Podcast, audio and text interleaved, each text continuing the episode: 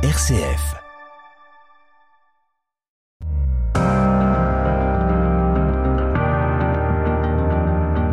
RCF, les racines du présent.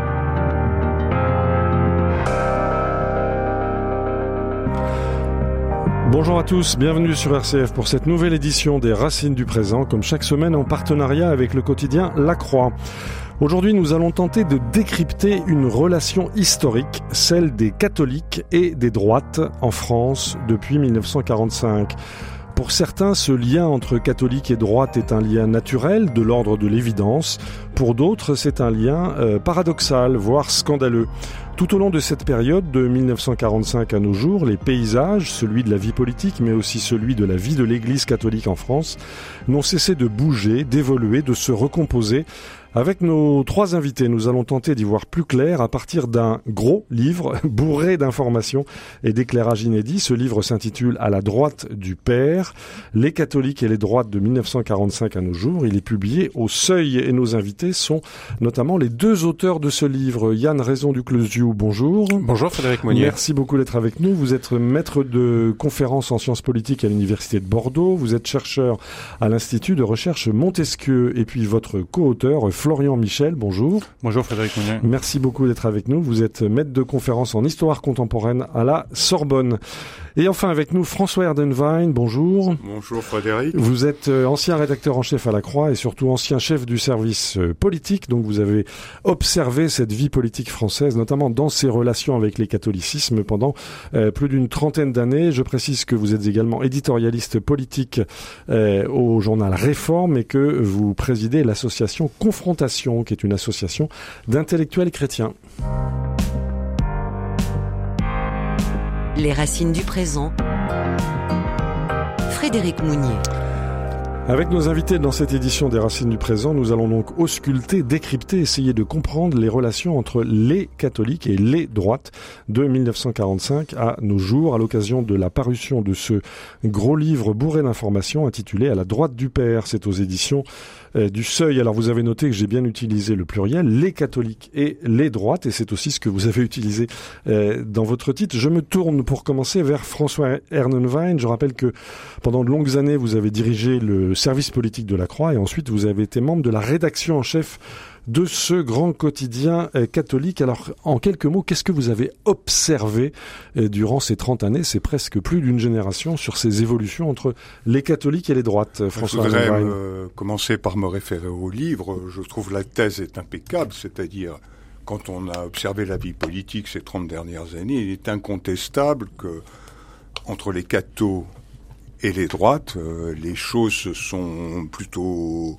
bien passé, à la fois pour des raisons sociologiques, on aura peut-être l'occasion d'en parler, mais aussi à cause de la stratégie euh, des partis politiques de droite qui étaient quand même globalement extrêmement attentifs aux revendications à ce exprimées par les évêques. D'ailleurs, la petite subtilité, les partis politiques ont beaucoup écouté euh, les catholiques pendant cette séquence, mais surtout l'expression par les évêques d'un certain nombre de revendications. Je ne vais pas faire la liste. On va y revenir. Hein. On va y revenir. dans le livre. Il y a l'enseignement libre, euh, euh libre. Euh, il y a euh, le Pax, le pacte, le Pax. Mais je voudrais revenir à un, épisode qui m'a marqué comme observateur sur la question des liens entre le monde catholique et les partis politiques.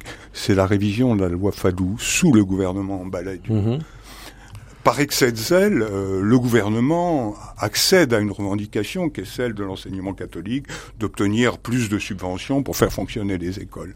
Tout se passe merveilleusement du point de vue tactique, puisque c'est un, amendement voté euh, au Sénat à 2 heures du matin qui permet la bascule et cette révision de la loi Fallou. Ça provoquera une levée de la joie euh, chez les tenants de l'enseignement mhm. libre, mais aussi une levée de boucliers dans le pays, des manifestations du côté de la massives gauche. Euh, du côté de la gauche. Donc euh, il y a parfois aussi du côté des partis de droite, et on trouvera d'autres exemples, et les auteurs en ont certainement aussi, des excès de zèle dans le comportement de la classe politique française à droite devant les revendications du monde catho. Et il faudra, je pense on y viendra tout à l'heure, Oui. c'est plus compliqué aujourd'hui à cause des radicalisations actuelles d'une partie du monde catholique. Alors on va revenir évidemment sur tout ça, sur ce que vous appelez François Hannenwein les excès de zèle, notamment cette révision de la loi Fallou sous le gouvernement Balladur. Mais je voudrais avant cela poser le décor, si vous voulez bien. Je me tourne vers euh, euh, Florian Michel. Nous avons un lieu commun dans l'histoire de France et vous le mettez en évidence dans votre livre, c'est cette alliance du trône et, le- et de l'autel, du sabre et du goupillon, voire du sabre et du coffre-fort, cette intime connexion du catholicisme et du vote à droite. Euh, est-ce que c'est un lieu commun ou est-ce que c'est une réalité historique, Florian Michel? Alors, merci vraiment de, de, de pointer cette question. euh, alliance non seulement du coffre-fort et du, du sabre, mais également du coffre-fort et de l'hôtel. Mhm. Et on trouve toute une déclinaison dans les partis de gauche, dans le journal L'Humanité, dans un certain nombre d'orateurs socialistes, etc., sur ce, ce thème-là, Comme dénonciation. comme dénonciation euh, de, de, de l'alliance euh, objective entre l'Église, disons, et les partis conservateurs. Voilà, à l'arrière-plan, euh, c'est cela. Alors, Le- est-ce qu'il s'agit d'une constante historique? Alors, constante historique, À vos yeux c'est- évidemment euh, complexe. Ce qui me paraît important, en tout cas, c'est de, de bien montrer, un, que cette, euh, cette évidence, euh, ce, ce fait tenu pour une évidence, n'avait jamais été pleinement analysé dans la longue durée, Mhm. puisque l'objectif du livre, c'est de, de retracer quand même pas loin de 80 ans, Et Eh oui. 80 ans d'histoire de France, Mhm. pas simplement d'histoire oui. de l'Église ou d'histoire des, des partis des droites, hein, mais c'est bien l'histoire de France globale de euh, notre pays dont il est en jeu derrière, avec euh, oui. des présidents de la République, Mhm. avec un ensemble de parlementaires. Le, je précise le point parce que euh, de, de manière assez étrange, notre volume est rangé dans le rayon religion euh, dans euh, les librairies aujourd'hui, alors Oui. que euh, s'agit bien d'une histoire de la nation, du pays euh, de France. Alors pour nous, euh, c'est à la fois une, une évidence euh, sur le plan euh, historique, euh, ce- cette dénonciation, et ce qui nous importait de bien euh, resituer, c'était la complexité de, Mhm. cette, euh, de cette réalité. C'est-à-dire que sans refaire toute l'histoire euh, des catholiques et du, du fait politique tout au long du 19e siècle, Quand même, il, Il- faut rappeler les bases. bah, il- oui. il faut rappeler les bases. Mhm. Et la base, c'est évidemment la Révolution française Alors voilà. qui va euh, durablement ancrer la sensibilité euh, politique des catholiques euh, dans l'opposition Du à la côté de la révolution. contre-révolution. Du- alors du côté de la contre-révolution, ou disons euh, dans une hostilité Oui, aux faits républicains tels qu'ils se mettent en Parce place à qu'ils ont- partir de parce 1792. qu'ils ont souffert. Pas parce qu'ils ont souffert, parce Oui. qu'il y a des martyrs, parce que Oui. le- il faut bien le dire aussi, c'est une constante dans les partis de gauche euh, qu'une espèce d'anticléricalisme dans euh, Voilà. la très longue durée. Et donc ça, Voilà. ça va jouer Cette euh, dans- tension-là, dans, dans- dans les deux sens. Elle a que 200 ans. à, à la fois le fait révolutionnaire et à la fois l'anticléricalisme Oui. des partis de gauche qui se traduisent par ces espèces de, de lieux communs que vous avez rappelés, le ancre durablement les catholiques dans une opposition euh, à la République telle qu'elle se déploie. Et en même temps, euh, c'est là le, le sens de notre volume, il, il s'agissait vraiment pour nous de restaurer de la complexité, Oui. c'est-à-dire que euh, l'é- l'équation euh, catholique égale conservateur, catholique égale euh, bonne droite traditionnelle, Mhm. Euh, évidemment, euh, c'est vrai sur un certain nombre de, de faits, euh, c'est vérifiable, mais ça ne résume pas l'ensemble des enracinements Oui. politiques des, des catholiques. Et du Et- côté de Rome aussi, on a beaucoup bougé. Il faut peut-être rappeler, Yann Raison du Closiou, le ralliement de Léon XIII. C'est, quand même quelque chose qui est qui, qui a surpris beaucoup de beaucoup de catholiques. Et puis rappeler aussi, peut-être longtemps après, la condamnation de l'action française en 1926. Oui, tout à fait. Euh, ça, euh, ces deux moments que vous rappelez, euh, ce sont des moments, euh, je dirais, euh, de formalisation d'une stratégie catholique de ralliement, Mhm. avec euh, un calcul qui est fait par Léon XIII, c'est que euh, finalement, euh, si euh, l'Église catholique euh, reste attachée à une forme de régime politique, c'est-à-dire à la monarchie, Oui. euh, elle risque d'être euh, de marginaliser le catholicisme de la nouvelle société qui naît et puisque cette société valorise euh, le suffrage universel, il y a un calcul simple que euh, le pape se fait, c'est que si les catholiques votent, et que s'ils votent en- avec une orientation électorale, je dirais, euh, ordonnée, euh, derrière un courant catholique, alors la République peut devenir catholique. C'était ça l'idée. Alors c'était c'était Oui. ça l'idée, Mhm. euh, non pas tant un ralliement aux idéaux de la Révolution française qu'un ralliement Une à subversion de une forme oui, gouvernement, oui. à une forme de gouvernement, afin de pouvoir y faire triompher euh, l'idéal catholique et reconquérir la société par l'instrument de l'État. Ça, Reconquérir la société, peut-être une forme de restauration? euh, une forme de restauration de la place Oui. qu'occupe le catholicisme dans la société française. Mhm. Il faut quand même se souvenir que parallèlement, je dirais, à, euh, au travail d'émancipation euh, de euh, la société à l'égard de, de ce qui est perçu au sein des gauches comme une emprise catholique, à partir des années 1880, par la question de l'école, par Oui. exemple, eh bien, le catholicisme va se redéployer euh, à travers des tas de mouvements missionnaires, euh, des mouvements de presse, pour Mhm. maintenir l'influence catholique sur la société. Ce qui se traduit par une très forte conflictualité entre la République et l'Église je dirais à la charnière du 19e siècle et du 20e siècle, avec euh, le- euh, le- l'exclusion des congrégations religieuses, la Les fin du- inventaires. voilà, les inventaires, la fin du concordat, la loi de 1905. Ça a été rude quand même. On dit que la loi de 1905 a été une loi d'apaisement, mais ça a quand même été rude dans les faits, non? C'est une une loi, de c'est Clouseau. une loi d'apaisement, je dirais, euh, rétrospectivement. Oui. Mais à l'époque, c'est bien sûr, euh, ça n'est pas comme ça qu'elle est perçue. Il y a de très très fortes tensions Mhm. et euh, ce moment, je dirais, euh, va freiner quelque part euh, la réception de cette euh, orientation vers le ralliement de Léon XIII. hein, puisque ça va nourrir toute une Du ressentiment, de l'amertume. ça va nourrir toute une extrême Oui. droite Oui. euh, catholique. Hein, euh, L'action française Et oui. Prend monte en puissance à partir des euh, de l'affaire Dreyfus. Hein, c'est là que Maurras se fait reconnaître. Mais c'est le moment des inventaires Mhm. euh, qui va véritablement, euh, je dirais, lui donner un écho. Donc qui, on va dans les 40 000 favoriser églises son- françaises qui- pour euh, faire l'inventaire des biens, pour savoir à, à qui allait-il appartenir. Voilà, exactement. Et donc c'est, euh, il y a plein de scènes, je dirais, Ouais. dans les dans les mémoires des droites qui sont liées à ces inventaires. Des avec- barrages de chaises. avec des barrages de 16, des euh, euh, des paroissiens qui font semblant euh, de qu'il y a une messe en jouant euh, de Mhm. l'orgue, en chantant pour empêcher Les gendarmes. euh, les gendarmes d'entrer, des barricades parfois dans les Pyrénées, il y a un ours qui est mis devant la porte d'une église Déjà pour l'ours des Pyrénées. pour en empêcher le franchissement. Donc il y a là un, un, un- je dirais un fait d'armes qui ancre du coup les catholiques, en dépit du ralliement, euh, dans une certaine forme de défiance, euh, de défiance à l'égard de la République. Et euh, il faut rappeler que jusqu'en 1926-1927, l'action française est extrêmement influente dans le catholicisme et dans le clergé. Et c'est ce qui va être Alors une- justement, Ouais. euh, comment est-ce que cette condamnation par le pape de l'action française en 1926 a été vécue au sein des mondes catholiques français, Florian Michel? Alors, merci là, là encore de poser la question. C'est vraiment une, un- une question qui dure, à mon sens, Oui. euh, jusqu'à aujourd'hui. Ah oui, jusqu'à aujourd'hui. J'ajouterai simplement euh, en, en préambule le- l'importance de la Première Guerre mondiale dans une forme de réconciliation Oui. dans les tranchées On a été entre ensemble. euh, les catholiques Oui. et euh, la société française Mhm. au sens large. C'est vraiment un moment important. C'est le temps de l'union sacrée.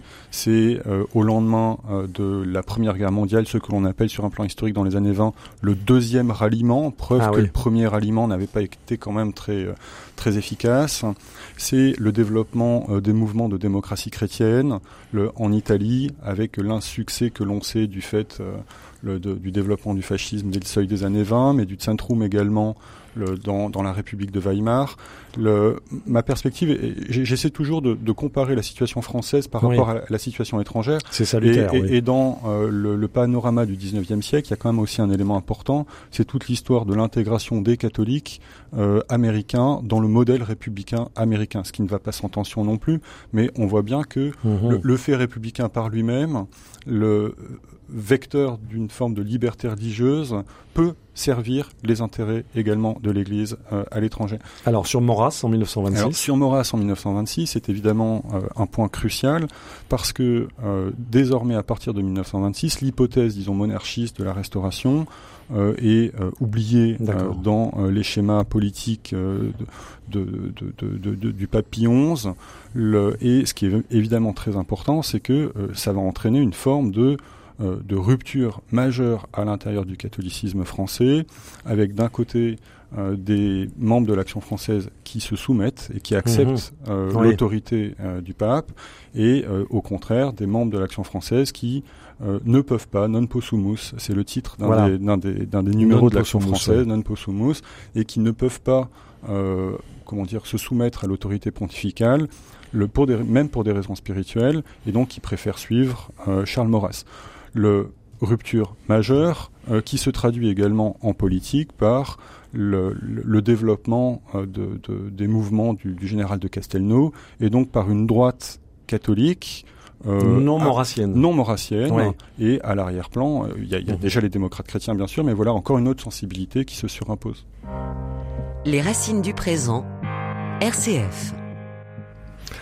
Au micro Frédéric Mounier, avec nos trois invités aujourd'hui, nous essayons au fil du temps d'ausculter, de décrypter les relations entre les catholiques et les droites de 1945 à nos jours. C'est le titre d'un gros livre passionnant publié ces temps-ci au Seuil, intitulé donc à la droite du Père, les catholiques et les droites de 1945 à nos jours. Nous sommes en compagnie des deux co-auteurs Yann Raison du Clesiou et Florian Michel, et nous sommes également en compagnie de François Ernenwein, ancien chef du service politique de la Croix, ancien rédacteur en chef de la Croix. Je voudrais vous faire écouter un son, son historique, une archive historique, parce que eh, il s'est passé quelque chose à ce moment-là. Nous sommes à Notre-Dame de Paris le 25 août 1944. 25 août 1944. Euh, c'est donc la libération, la libération de Paris, et il y a un tédéum à la cathédrale Notre-Dame de Paris. Et voilà, on va écouter ce qui se passe. Mesdames, Mesdemoiselles, Messieurs, voici un reportage particulièrement émouvant qui nous a été transmis à 16h15 depuis Notre-Dame de Paris. Les Allemands et leur cinquième colonne, trahissant une fois de plus leurs paroles, ont repris le feu au cours de la cérémonie. Au moment où nous avons eu la disposition de la ligne, les premiers coups de feu venaient d'éclater.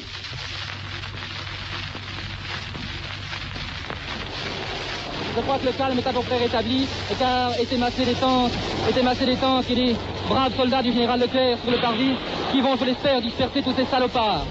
Cet attentat, vous entendez d'ailleurs les gens qui applaudissent, le général de Gaulle fait son entrée, il relève les chaises, il a échappé miraculeusement à cet attentat.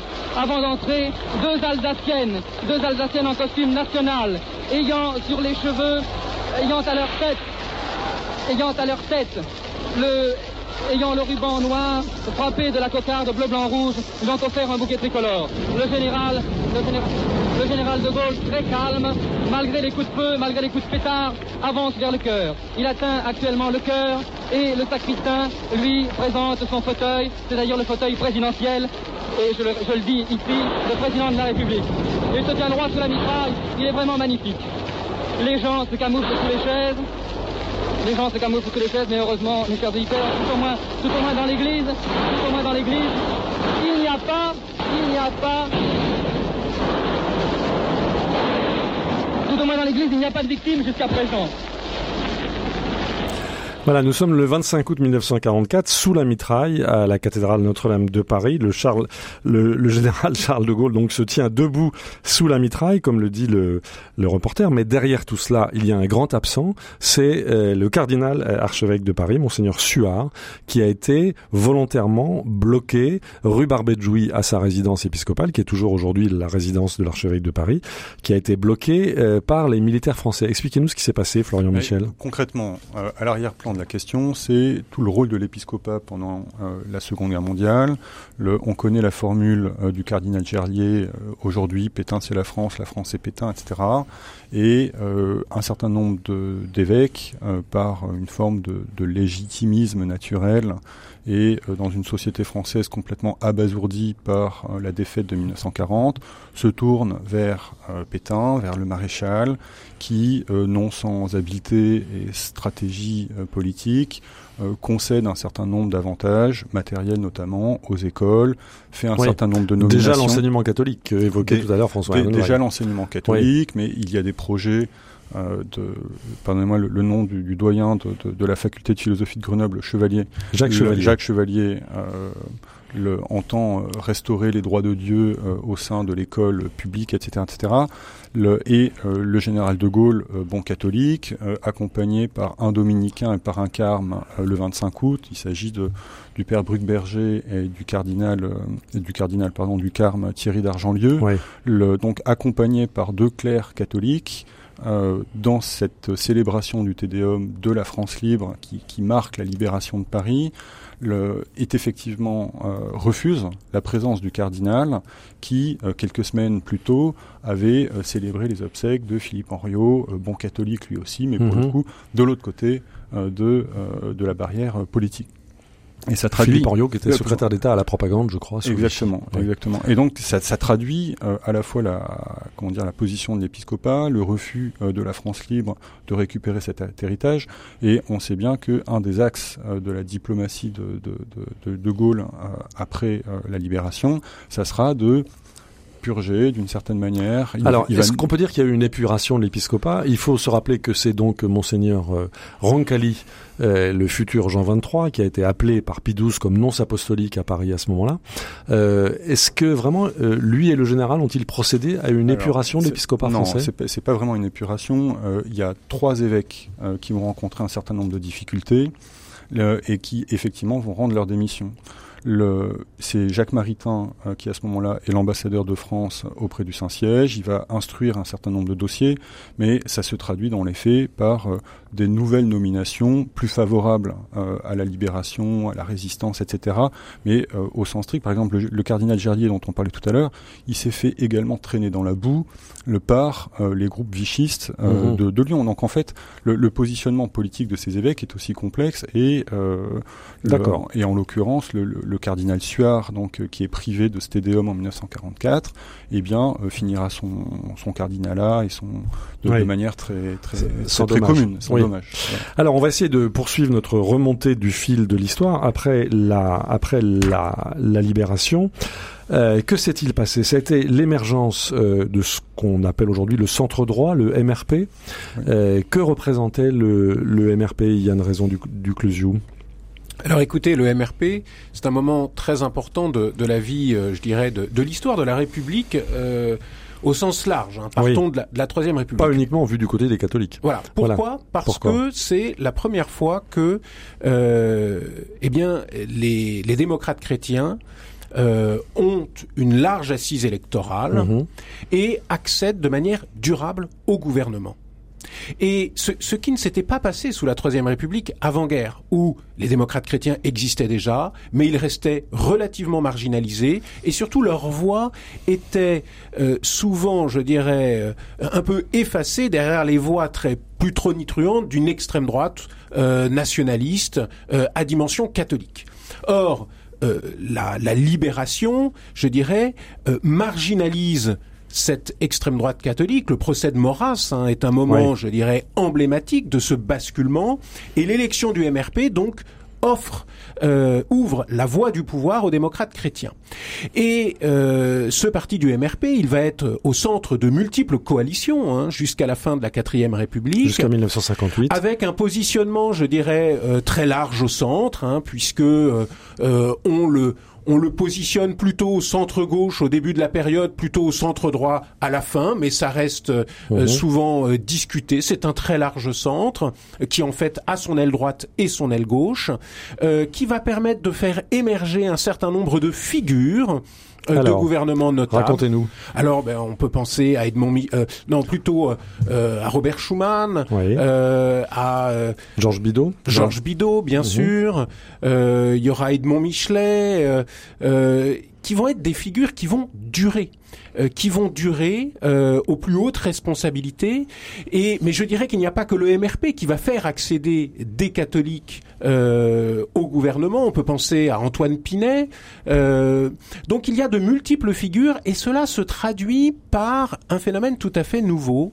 C'est finalement une forme de réconciliation dans les faits entre la culture républicaine et la culture catholique. Mhm.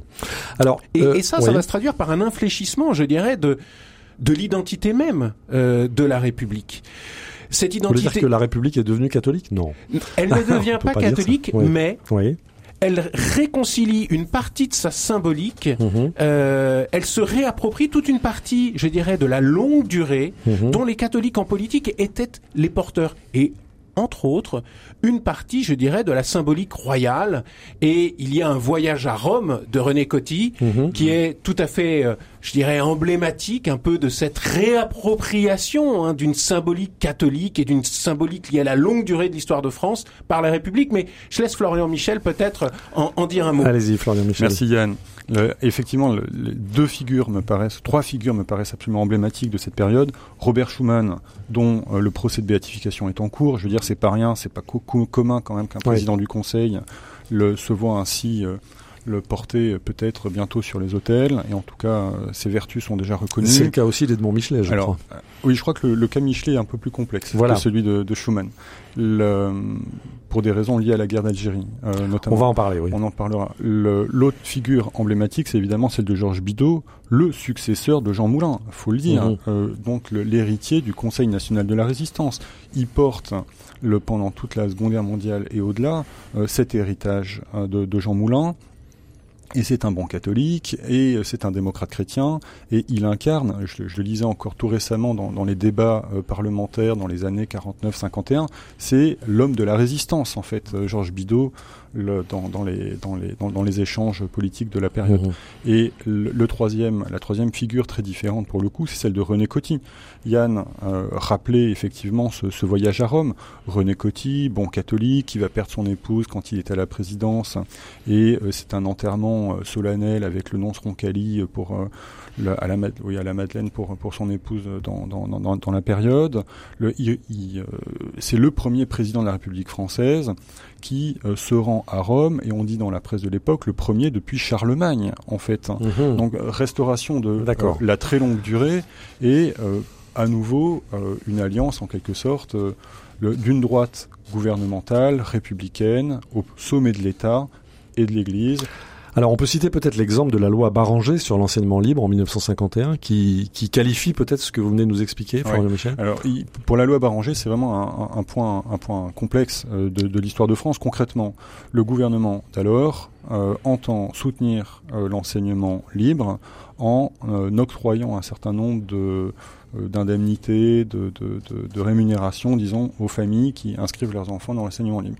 Le, à l'arrière-plan, c'est une loi de compromis, parce que ça faisait des décennies que euh, l'enseignement était oui, une pomme de discorde. Ça a toujours entre, été un point de tension. En, toujours Historiquement, un point de tension oui. et, euh, entre, entre la, les droites et les gauches. Depuis l'expulsion des congrégations. Et, et ça tient oui. à cette configuration très singulière de la quatrième République, de ce qu'on appelle la, la troisième force, c'est-à-dire que vous avez d'un côté les communistes qui sont hors du champ gouvernemental, mais qui sont très euh, présents au Parlement et très mobiles dans la société française. Ils représentent, selon les élections de la période, entre 20 et 25% de, oui. Le, de, de, de l'électorat. Et, et, et, donc, cependant, l'anticommunisme est très très fort.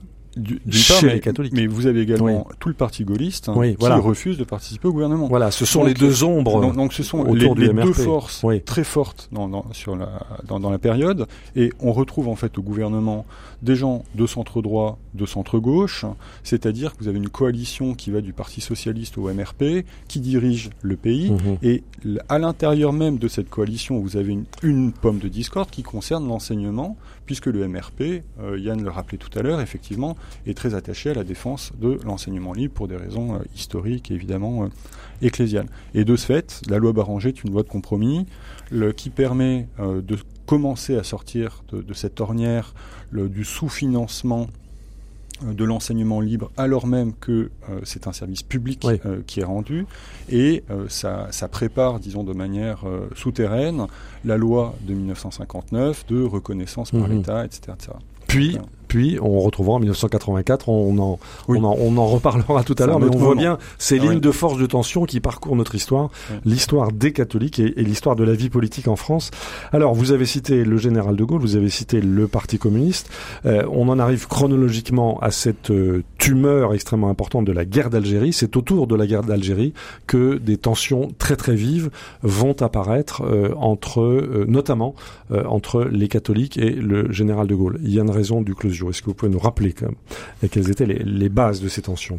Oui, alors je, je crois tout d'abord que, avant de parler des tensions, il faut dire que euh, euh, le, la guerre d'Algérie euh, Enfin, oui, la guerre d'Algérie, elle divise euh, les catholiques, elle divise les droites, mais enfin, elle divise tous les partis politiques, et y compris euh, les gauches. Donc Mhm. c'est c'est vraiment, euh, mais ça, je crois qu'il est important de le rappeler, de ne pas en faire une lecture gauche-droite. C'est vraiment un point de déchirement. On se souvient que de... François Mitterrand était ministre de l'Intérieur. Exactement, c'est un point de déchirement de la Et vie politique française, et qui va créer, il est vrai, de grandes tensions euh, au sein des démocrates chrétiens. Alors, euh, ce, qui nous intéresse dans le livre, c'est que euh, ce cette guerre d'Algérie, elle va être le moment de réaffirmation d'une extrême droite catholique. Je vous rappelle, hein, comme que cette extrême droite catholique, finalement, elle avait disparu, elle était dispersée, marginalisée après la libération et le procès de Charles Maurras. Et elle se reconstruit au moment de la guerre d'Algérie euh, parce que euh, l'Algérie, finalement, est identifiée à un avant-poste de la civilisation chrétienne face à l'islam. Face à l'islam et face au communisme. Mhm. Face à l'islam et face au communisme, les deux ennemis. Après hein, l'Indochine. Les, deux camps de la subversion, exactement. Et les acteurs sont des militaires. La décolonisation, elle est donc perçue comme comme euh, ayant des enjeux religieux et au sein même du corps des officiers euh, où là encore, le rapport à l'Algérie française est complexe hein, et, n'est pas nécessairement construit religieusement, mais il va y avoir des courants qui, euh, face, je dirais, à la subversion révolutionnaire, hein, pour reprendre des termes qui mhm. sont très utilisés à l'époque, des courants qui vont mobiliser, je dirais, une idéologie contre-subversive euh, et se nourrir d'une rhétorique religieuse, entre autres la rhétorique de la croisade, mhm. euh, la rhétorique euh, d'une guerre civilisationnelle. Euh, et ce qu'on entend encore aujourd'hui, d'une certaine façon. Ah oui, les héritiers sont là.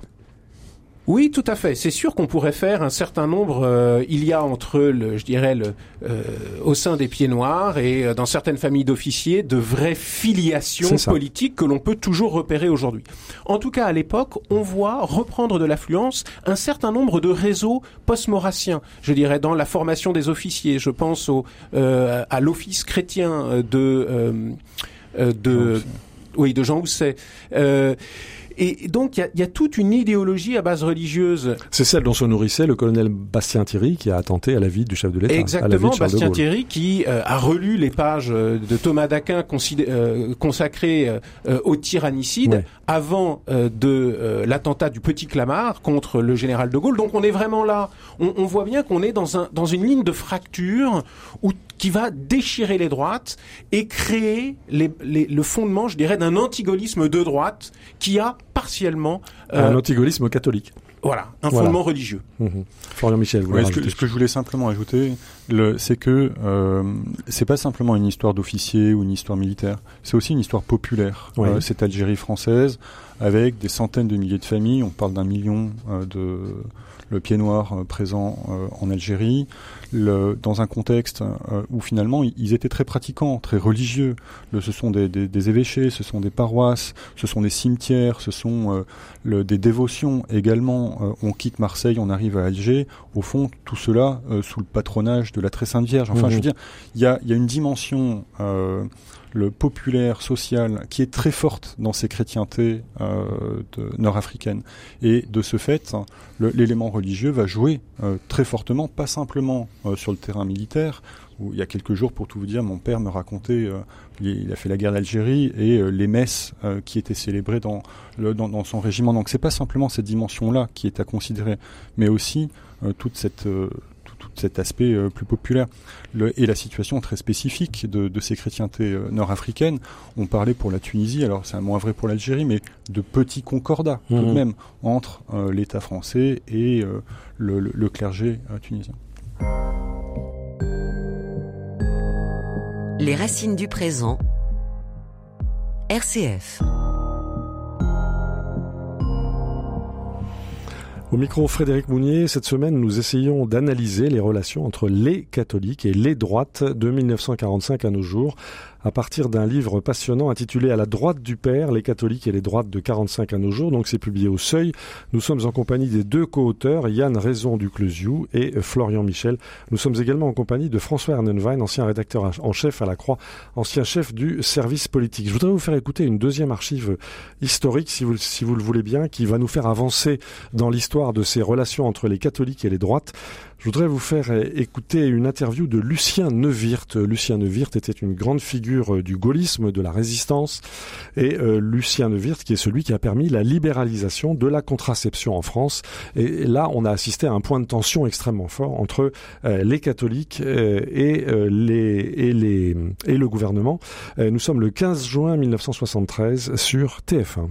En France, les députés ont accepté hier en seconde lecture la proposition de M. Neuwirth pour la création d'un Conseil supérieur de l'information sexuelle, de la régularisation des naissances et de l'éducation familiale. Un texte particulièrement important alors que la polémique est engagée sur l'avortement.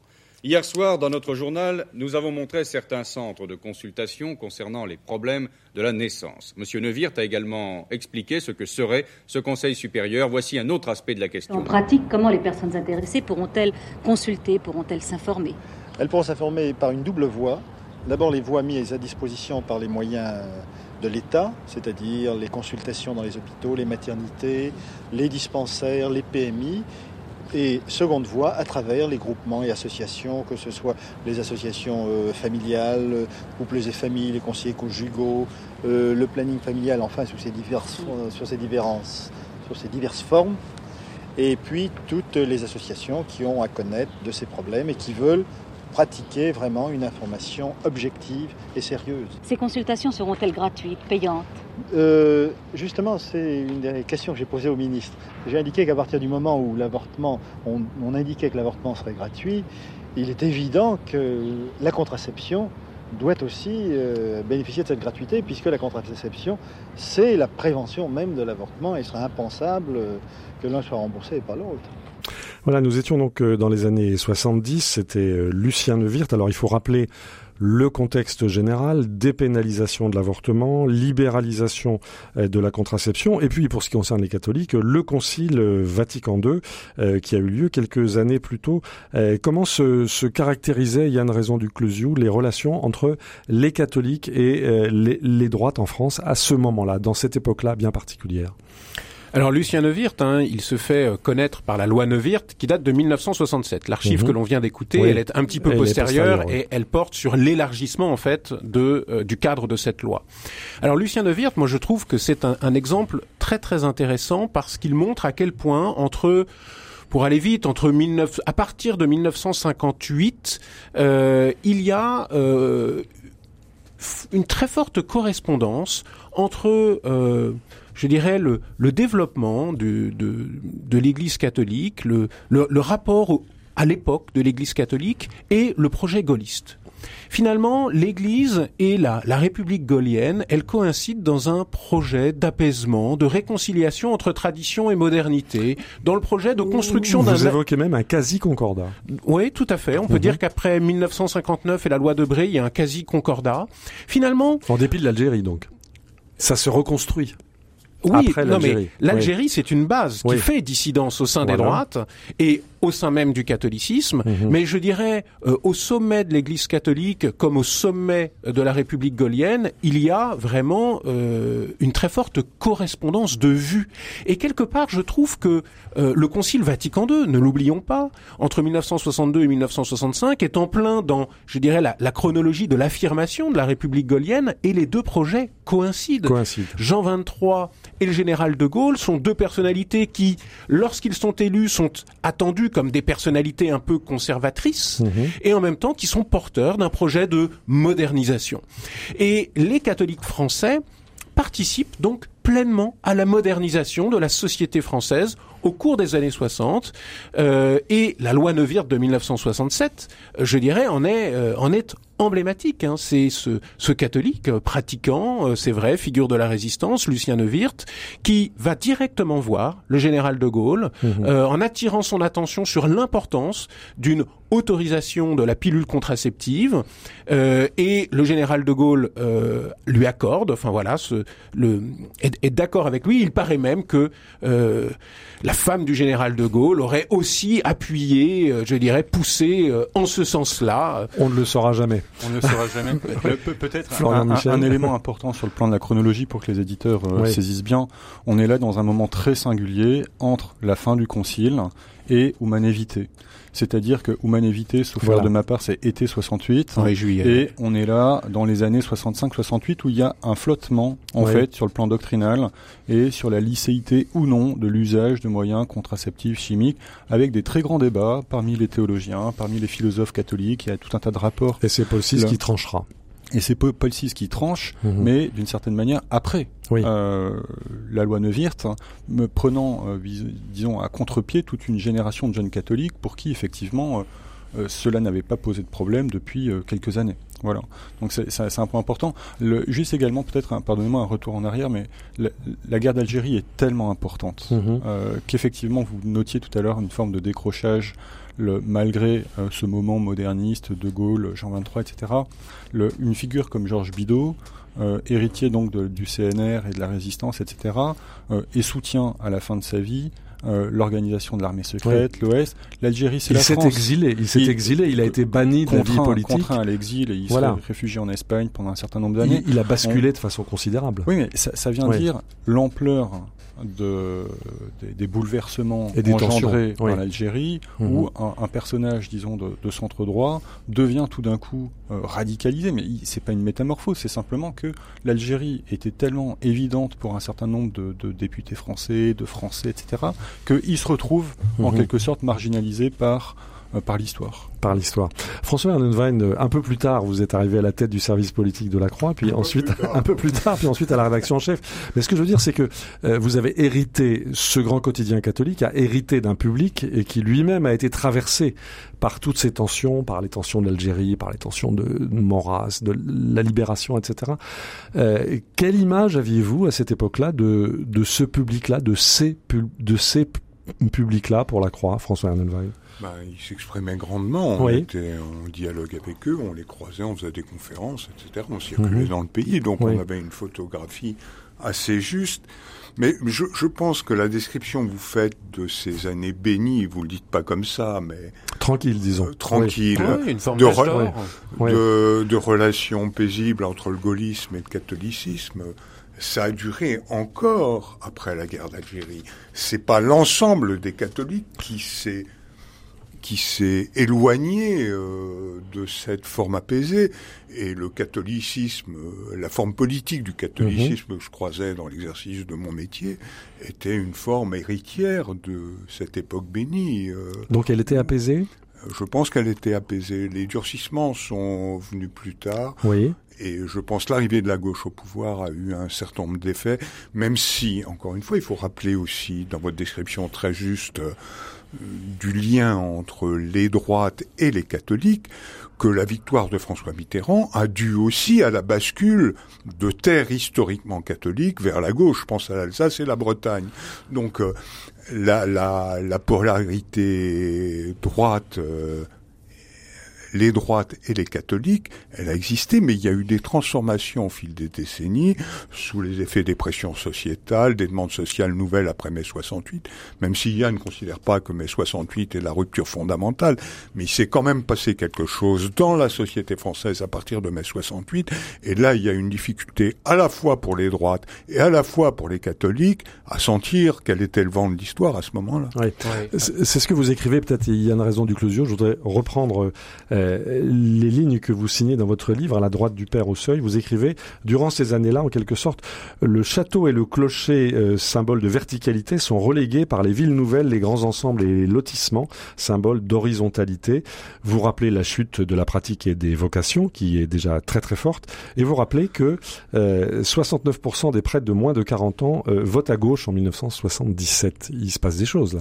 Oui, je dirais que vraiment à la, à la charnière des années 60 et 70, il y a un basculement qui se fait. Alors que l'on résume trop souvent à mai 68, alors qu'on peut en trouver des, des, des signes précurseurs avant. Oui, ça a été plus étalé. Ça a été plus étalé. Moi, j'aime bien rappeler l'année 1965 parce que c'est euh, l'année, euh, c'est une année à la fois pensée comme une année de triomphe pour la Ve République, première élection présidentielle au suffrage universel, et une année de triomphe pour euh, l'Église catholique qui achève le Concile Vatican II. Et, euh, et c'est une année où il y a des, des infléchissements inattendus, je dirais, dans la population, à la fois parce que le général de Gaulle eh bien, euh, n'est pas élu dès le premier tour. Il est en ballottage, ce qui n'était pas véritablement attendu.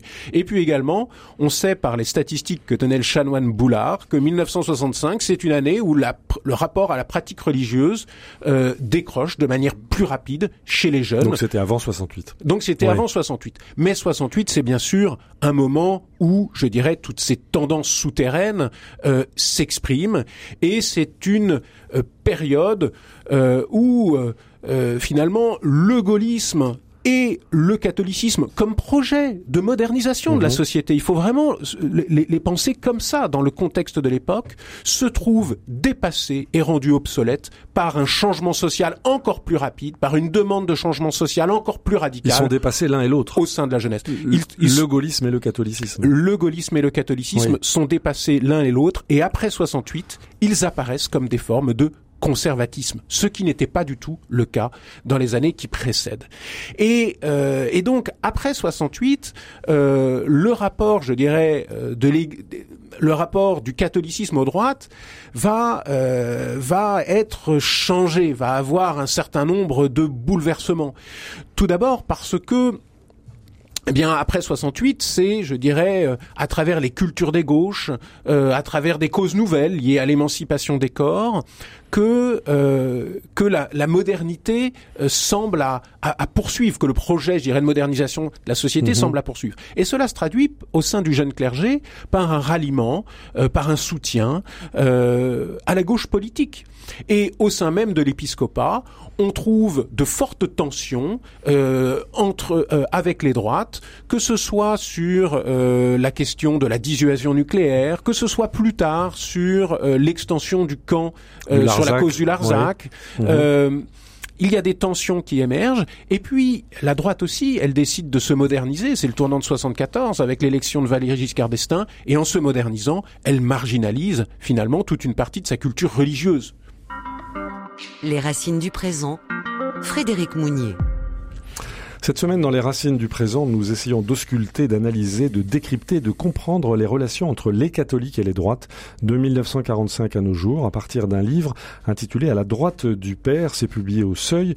Nous sommes en compagnie des deux co-auteurs, euh, deux historiens, Yann Raison du Closiou et euh, Florian Michel. Nous sommes également en compagnie de François Ernenwein, ancien rédacteur en chef à la Croix, ancien chef du service politique. Alors je voudrais euh, poursuivre notre avancée dans le temps. Nous sommes en 1984, plus précisément le 4 mars 1984. On se souvient des grandes manifestations en faveur de l'enseignement privé. On, voit à quel point cette question de l'éducation que nous avons évoquée euh, à plusieurs reprises a été un pôle de, tension, de dissension extrêmement fort. Et nous allons écouter quelques paroles prononcées par euh, Jean-Marie Lustiger, euh, archevêque de Paris, lors de cette fameuse manifestation monstre qui a réuni à Versailles, dit-on, près d'un million de personnes. C'était le 4 mars 1984. Vous voici tellement nombreux que l'observateur hésite à vous reconnaître.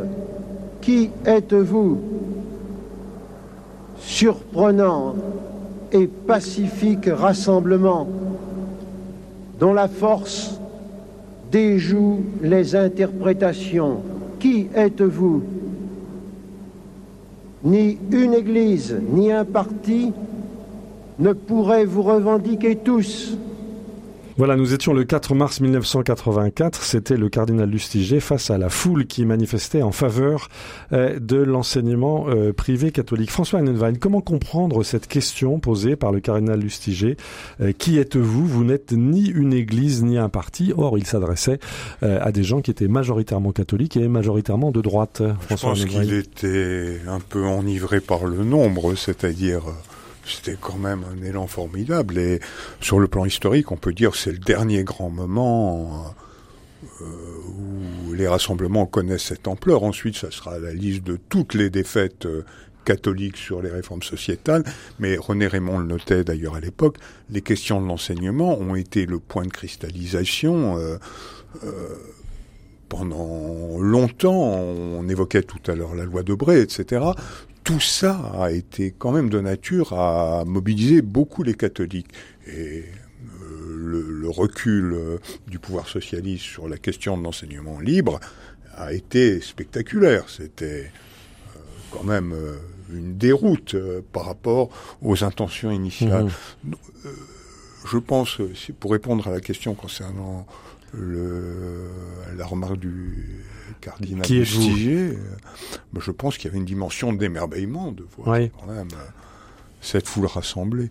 Il y a une raison du closure. Je dirais qu'il y, y, avait une dimension très politique parce mm -hmm. que monseigneur Lustiger on dit qu'il s'en est tenu à son discours, qu'il n'a pas improvisé ce jour-là. était était très habile et ouais. euh, il avait euh, il entretenait des relations directes avec l'Élysée. Euh, parallèlement, je dirais, à la Par négociation de la sœur de François Mitterrand. Alors, entre autres. parallèlement ouais. donc à, à ça, c'est vrai que c'est lié à l'histoire du groupe Bayard. Absolument, absolument.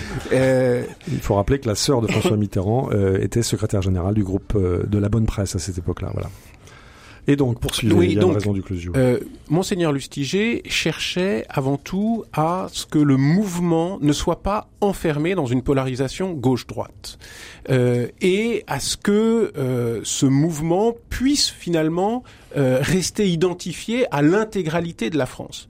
Euh, à ce titre-là, je dirais que cette, cette manifestation monstre de 1984, elle est pour moi tout à fait charnière parce que c'est à la fois euh, la première manifestation, enfin c'est la dernière manifestation où les catholiques arrivent à incarner, oui. à prétendre incarner le peuple français massivement, oui, oui massivement, sans oui. que cette mmh. prétention, je dirais, leur soit euh, euh, voilà retirée, euh, déniée. Euh, et puis c'est la première, donc ça c'est la dernière mmh. fois où ils y parviennent. Et puis c'est la première fois où euh, les catholiques se mobilisent dans, enfin dans la période récente, se mobilisent dans la rue en résistance à une accélération du changement social lorsque la gauche arrive au pouvoir. Parce que ça va se reproduire à chaque fois que la gauche va de nouveau arriver au pouvoir. Contre le Pax. En 1999, avec euh, l'arrivée au pouvoir de la gauche plurielle, eh bien, mmh. c'est le mouvement Génération Anti-Pax. En 2012, avec l'arrivée de François Hollande au pouvoir, c'est la manif pour tous. Et donc, on a là quand même un moment de bascule entre une période qui précède où la participation des catholiques à la vie politique est relativement sereine, ordinaire, constitutive, je dirais, de la vie politique française. Et là, ça devient tendu. Et une période où cette participation, elle devient exceptionnelle, elle se formalise par une contestation de rue, et à chaque fois, c'est contre une accélération du changement social. Et notamment autour du statut de la femme, autour, autour de la défense des... de la vie. Voilà. Et ce qui montre à quel point le catholicisme, qui participait d'un projet modernisateur jusqu'en ouais. 68, tendanciellement après, il se recompose autour de causes plutôt conservatrices et d'une résistance au changement. Mmh. Mais François pour, pour appuyer la démonstration impeccable encore, il faut se souvenir que 84, c'était aussi une bataille pour la liberté, c'est-à-dire la liberté. On est dans le contexte de la guerre froide. Voilà. Oui. Et donc, mais la liberté, la dimension politique, mais aussi la liberté des parents de choisir euh, leur école, etc. Et ça, c'était au bénéfice, en tous les cas, euh, du récit catholique dans la société. Toutes les autres batailles que vous évoquez tout à l'heure allaient sur un autre terrain, comme vous le disiez tout à l'heure, contre. Et c'est quand même très difficile. Euh, pour une pensée, une foi, etc., d'entrer dans la société en étant constamment contre dans une posture dans une opposition. de blocage. Ouais. Florian Michel. Oui, juste une remarque effectivement sur cette euh, formule euh, très diplomate de euh, monseigneur Lustiger. Qui êtes-vous? Qui êtes-vous Ni une église ni un parti? À l'arrière-plan, il y a toute la, la, la, difficulté pour les évêques de se positionner sur le plan ouais. politique. Déjà. Oui. Et déjà, mm -hmm. c'est pas nouveau. A en permanence une forme voilà. de ni droite ni gauche. Et le, ça me permet juste de, de, de revenir sur l'un des axes de notre de notre volume. Il s'agit pas de traiter du catholicisme ou de l'Église euh, avec les évêques et tous les clercs, mais du vote catholique. -hmm. Et euh, il y a en permanence cette distinction qu'il faut faire, parce que euh, depuis la parution du volume, combien de fois on m'a dit, mais l'abbé Pierre, c'est ni droite ni gauche, et le Christ, il est ni de droite ni de gauche, etc. etc. C'est pas ça la, la, oui. le sens du volume. Nous, on cherche à observer, à comprendre, à analyser les positionnements catholiques des catholiques, de des électeurs catholiques. Et dans cette formule de, du cardinal Lustiger, euh, c'est pas un, une église, vous n'êtes pas un parti, etc. On, on retrouve de cette euh, subtilité épiscopale euh, dans l'usage, disons, euh, des foules, où il ne faut pas en régimenter, mmh. il faut conserver à chacun la liberté. Euh, évidemment, on sait bien que dans les paroisses, il y, y, a des gauches, des droites, etc. Et il ne faut pas poser cette pomme de discorde en quelque sorte au milieu de au milieu des communautés. Alors mais, malheureusement, mais... il nous reste peu de temps. Hein. il y a une raison de Oui, non, mais j'étais euh, ouais. tenté de d'ajouter de, de, un, un, élément à, à l'analyse de Florian, c'est que euh, quand même, il y a, y a, toujours une position très paradoxale des évêques à l'égard de cette réalité mmh. quand même euh, sociologiquement attestée euh, de l'orientation euh, à droite des catholiques. Et il est présent. Et, et, et, ce paradoxe, il est encore plus fort depuis 1972, année où les évêques adoptent un texte pour une pratique chrétienne de la politique dans lequel ils reconnaissent pleinement la, la légitimité du pluralisme d'orientation politique des catholiques. Sauf que euh, en reconnaissant cette, euh, ce pluralisme, euh, ils ignorent, enfin, ils font une belle fleur finalement à l'affirmation du catholicisme de gauche qui, euh, je dirais, monte en puissance à ce moment-là. C'est important, c'est important, et ça a été capital mm. aussi l'histoire du catholicisme de gauche dans la mm-hmm. recomposition des équilibres politiques après 68, euh, François Hennarwein en, en, parlait tout à l'heure. Mais ce qui est très très amusant, c'est qu'en 77, deux sociologues, Guy Michelat, Michel Simon, sortent un livre sur euh, de sociologie électorale et que montre-t-il? Eh bien que l'ancrage des catholiques pour les droites, quoi qu'en disent les évêques, ne varie pas et reste une constante structurante des élections politiques françaises. Mmh. Et donc, ça accroît finalement une tension entre des évêques qui cherchent la neutralité pour être toujours en position de partenariat finalement avec les gouvernements successifs et, et une droite catholique qui ne se sent plus ni reconnue par les évêques ni par les partis de droite qui n'assument plus cette, ce patrimoine. Il, nous reste malheureusement une poignée de minutes, mais François Arnonwein, aujourd'hui, ils sont où ces électeurs catholiques? Ils ont été chez François Fillon, ils ont été chez euh, Zemmour, euh, ils sont où aujourd'hui de votre bah, regard d'observateur? Moi, je, je, pense, en regardant la vie politique, qu'un certain nombre de candidats de droite, voire d'extrême droite, ont cherché à mhm. attirer ses voix sur la base de revendications hostiles à l'islam, etc., qui ont été des points de cristallisation très forts. Si à un moment donné, un certain nombre de catholiques ont pu se reconnaître euh, dans Zemmour, c'est pas à cause de l'ouverture du message, mais parce que sur une question sensible pour eux, la question du poids de l'islam politique en France, et dans le discours de Zemmour, c'était même plus que ça, le poids de l'islam en général, il se retrouvait dans le discours zémourien, on va dire. Mais moi, je trouve que si j'observe la vie politique, là, les catholiques ont une responsabilité. Euh, le message de l'Évangile ne, conduit pas à aller vers ces terres euh, radicalisées, extrémistes et tout. Ça pose un certain nombre de problèmes à la société française aujourd'hui. En trois secondes, l'un et l'autre, euh, Florian Pour ma part, j'observe surtout le maintien de ce pluralisme des votes catholiques mhm. dans les droites françaises, finalement tout au long de la période. Entre 1945 et les dernières élections présidentielles, euh, les catholiques français ne se fixent pas sur un vote, pas plus sur Zemmour que mhm. sur Marine Le Pen ou François Fillon, mais au contraire euh, se ventilent assez largement euh, dans les droites. Mhm. Oui, alors euh, je voudrais juste rajouter un tout petit point oui. en un point, c'est le discours des droites s'est transformé ces dernières années. Voilà. Et c'est ça qui. On a bien, et, moi, bien raison du Et j'ajouterais que le pluralisme se maintient, mais il s'est transformé. En 2017, 55% des pratiquants réguliers votaient pour François Fillon.